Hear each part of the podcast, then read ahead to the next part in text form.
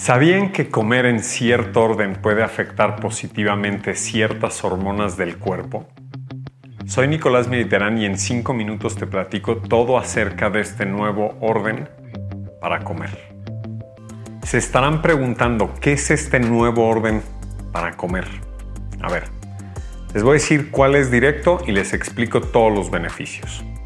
Por comida, por desayuno, comida y cena, es decir, en sus tres comidas principales, quiero que primero coman verduras. Segundo, van a tener que comer proteína y grasa. Y tercero, y al final, van a tener que comer los carbohidratos. Carbohidratos me voy a enfocar a todos los cereales, arroz, pan, pasta, papa, tortillas y también si quieren fruta lo vamos a contar como en carbohidratos. Ese es el nuevo orden para comer. ¿Cuáles son los beneficios de comer así? ¿O por qué mi insistencia de que coman así? ¿O por qué siempre les estoy prescribiendo a mis pacientes este nuevo orden para comer? Piensen en esto. Comemos y la comida va de la boca al esófago, al estómago, al intestino. Y en el intestino todo se absorbe. Si primero comemos verdura, la verdura no se absorbe. La verdura, además de que ya saben que va a ayudar para ir al baño porque nos aporta fibra y tiene vitaminas y minerales, nos va a ayudar a fortalecer la flora intestinal. Eso quiere decir que vamos a tener un sistema inmune fuerte y todo lo que siga después de la verdura se va a absorber más lento. Segundo, proteína y grasa. La proteína y grasa nos van a servir para la piel, pelo, uñas, músculo, hierro, sistema inmune y para balancear hormonas, hambre y saciedad. Entonces sí, también les va a dar menos hambre y ahí empiezan los beneficios hormonales. Y por último, los carbohidratos. Arroz, pan, pasta, papa, tortillas, galletas, postres, chocolates, fruta, papitas, todo eso que mencioné aporta carbohidratos. Cada que comemos carbohidratos, nuestros niveles de azúcar en sangre suben y el cuerpo, específicamente nuestro páncreas, necesita liberar una hormona que se llama insulina para bajar los niveles de azúcar en sangre.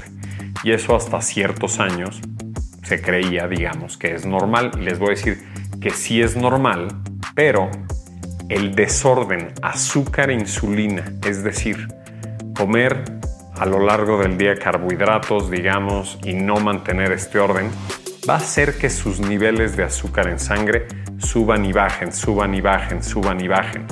Esos picos continuos a lo largo del día les van a dar todos los problemas y o consecuencias negativas a su salud. Por el simple hecho de comer en este orden, es decir, poner los carbohidratos al final, sus niveles de azúcar en sangre van a subir menos, más lento o no van a subir tanto.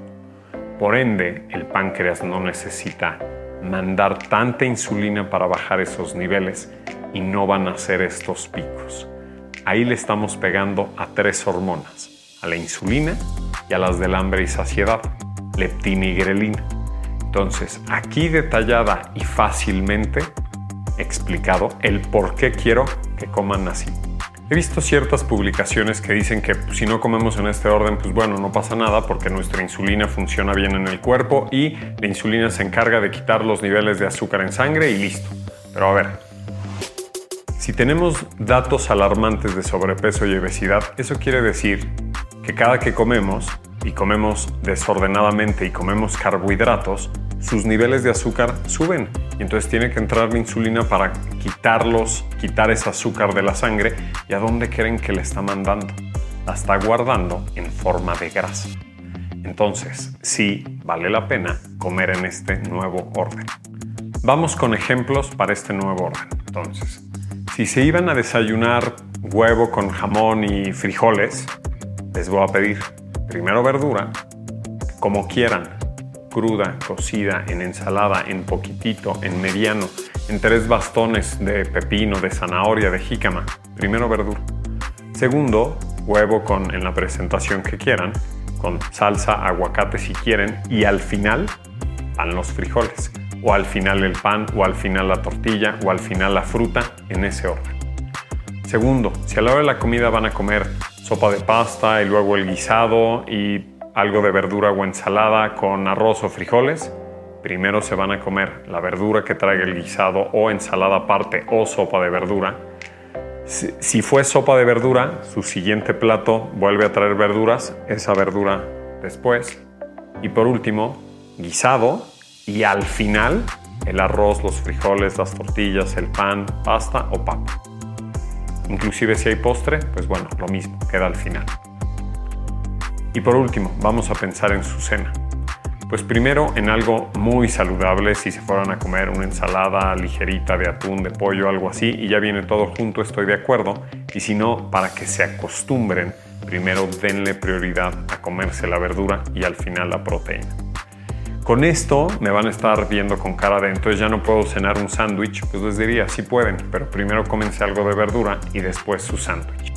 Último tip súper fácil y funcional para todos. Si un día acabamos comiendo pizza y pastel, pues como les expliqué, sus niveles de azúcar en sangre van para arriba. En breve, el páncreas necesita mandar insulina para quitar ese azúcar de la sangre y ¿cómo la va a guardar?